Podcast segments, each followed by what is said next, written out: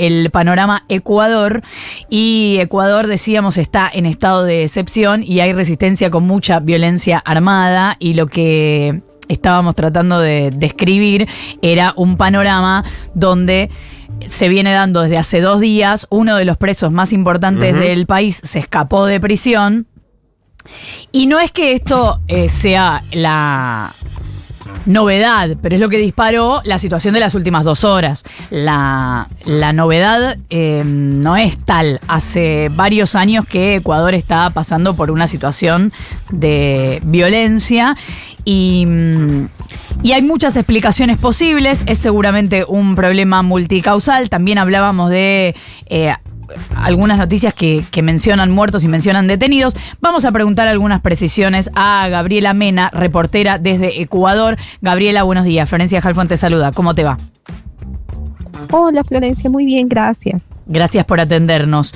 Eh, en principio te pregunto respecto de las últimas horas si efectivamente esta situación en estos últimos días ha derivado en muertos y en detenidos.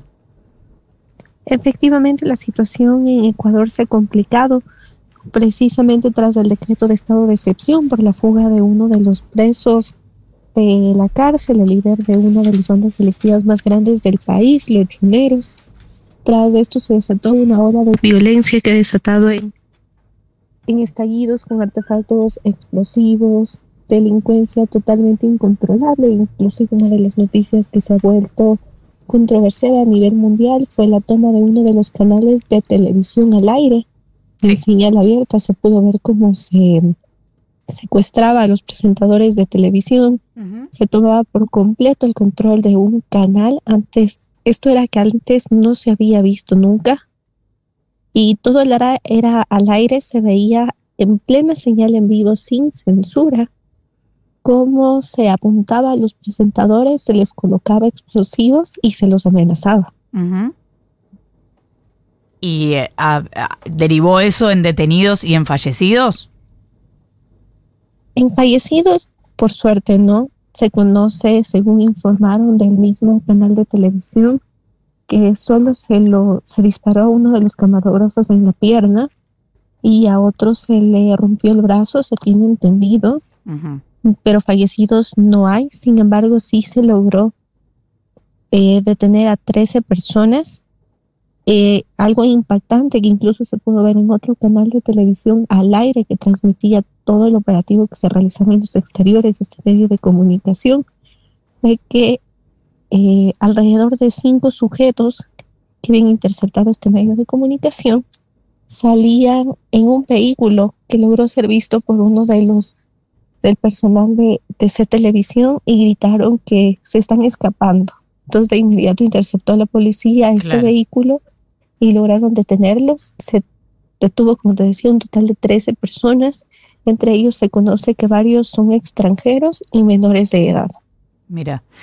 Em, Gabriela, eh, trataba de contar hace un rato el panorama general de los últimos años de Ecuador. Eh, describiendo que está dolarizado desde el año 2000, con lo cual es difícil pensar que esta situación de violencia que se da en los últimos años eh, tiene directa relación con algo que ocurrió en el año 2000, pero sí que desde 2017 entiendo que todos los presidentes se fueron volcando a la idea de un Estado más chico y cuando un Estado, decía, no entra en ciertas zonas, sobre todo zonas vulnerables, y se deja que entre el mercado libremente, entra también el mercado ilegal.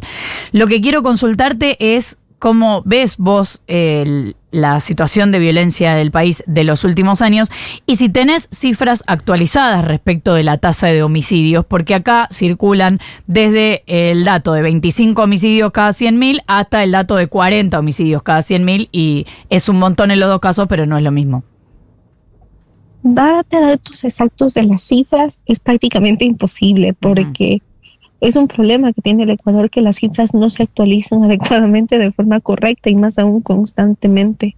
Pero sí el tema de homicidios, homicidios y la crisis en general ha aumentado por completo. Y como más mencionas, desde el 2017, cuando hubo cambios de gobierno, esto aumentó, se intensificó y se ha buscado restablecer un control que no se ha podido Y creo que en estos días hemos llegado al punto más alto de delincuencia, es algo que nunca habíamos visto, incluso eh, llegar a un punto en que tenemos que ver un asalto en señal al aire, en vivo y sin censura, no había pasado nunca. Y nadie se esperó que llegue a pasar. Nosotros veíamos entre los medios de comunicación que tenemos un chat con la Secretaría de Comunicación de la Presidencia.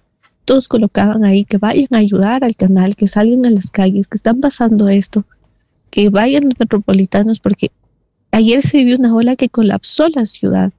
Las calles se inundaron por completo de vehículos, todos desesperados por encerrarse en sus casas y no había ni siquiera transporte. Eh, Gabriela, ¿cómo te va? Nico Fiorentino eh, te saluda. Pensando en la em, situación de excepcionalidad que claramente está atravesando eh, Ecuador, no porque lo diga yo, sino porque lo, así lo, estableció el propio gobierno, y para que vos nos puedas em, configurar un poco cómo es el día a día hoy de eh, vivir en Ecuador. ¿Qué es lo que pasa, por ejemplo, en la, eh, en la calle respecto a la si hay eh, o no un estado de militarización de, Ecuador? ¿La vida en el día a día sigue en forma más o menos normal o está muy alterada? Por ahora las calles están militarizadas y completamente llenas de policías. Estamos viviendo un estado de excepción que implica un toque de queda desde las 11 de la noche hasta las 6 de la mañana. Con esto se espera que, con, que los militares y, las y la policía retomen el control de la ciudad. Sin embargo, es algo que no se ha podido ver en su totalidad, pues uno lo primero que hace al despertarse es ver el celular y se conoce que en horas de la madrugada encontraron coches con cilindros de gas en su interior, se reportaron muertes, entre otras cosas, y esto que ha hecho alterar a la ciudadanía por completo. Sin embargo, su pico más alto se lo vivió ayer, como mencionaba, cuando la ciudad colapsó por completo. No había medios de transporte, había embotellamientos en las calles, Incluso las clases se suspendieron hasta este viernes 12 de enero. Los estudiantes se, trasladan a modalidad virtual. Volvemos a una aparente pandemia en la que no se puede salir y los estudiantes deben, por temas de seguridad, porque temen los, los ministros, los equipos de, del gabinete que incluso intenten ingresar a los colegios, como el día de ayer se reportó en una universidad de Guayaquil, ingresaron a robar. Entonces han preferido suspender distintas modalidades. Habrá que ver cuál es el panorama de hoy, pero es muy incierto. Ahora, eh, Gabriela, si Guillermo Lazo en su momento decretó varios estados de excepción, según tengo entendido, y la situación no solo no se solucionó, sino que tuvo que entregar el poder antes, o por lo menos así lo decidió, eh, ¿por qué se supone que esto podría funcionar? ¿O está, se está pensando en otra salida desde el gobierno?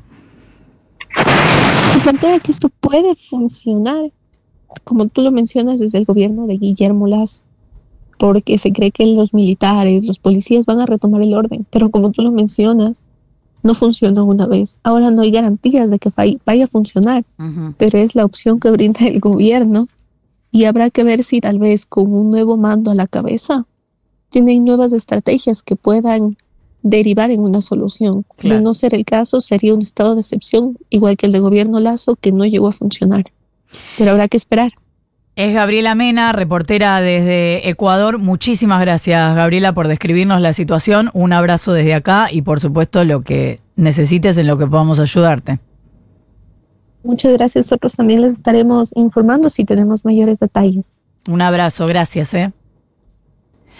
Ojalá se resuelva pronto la situación en Ecuador, pero parece ser una cuestión bastante estructural. Son las ocho y media de la mañana.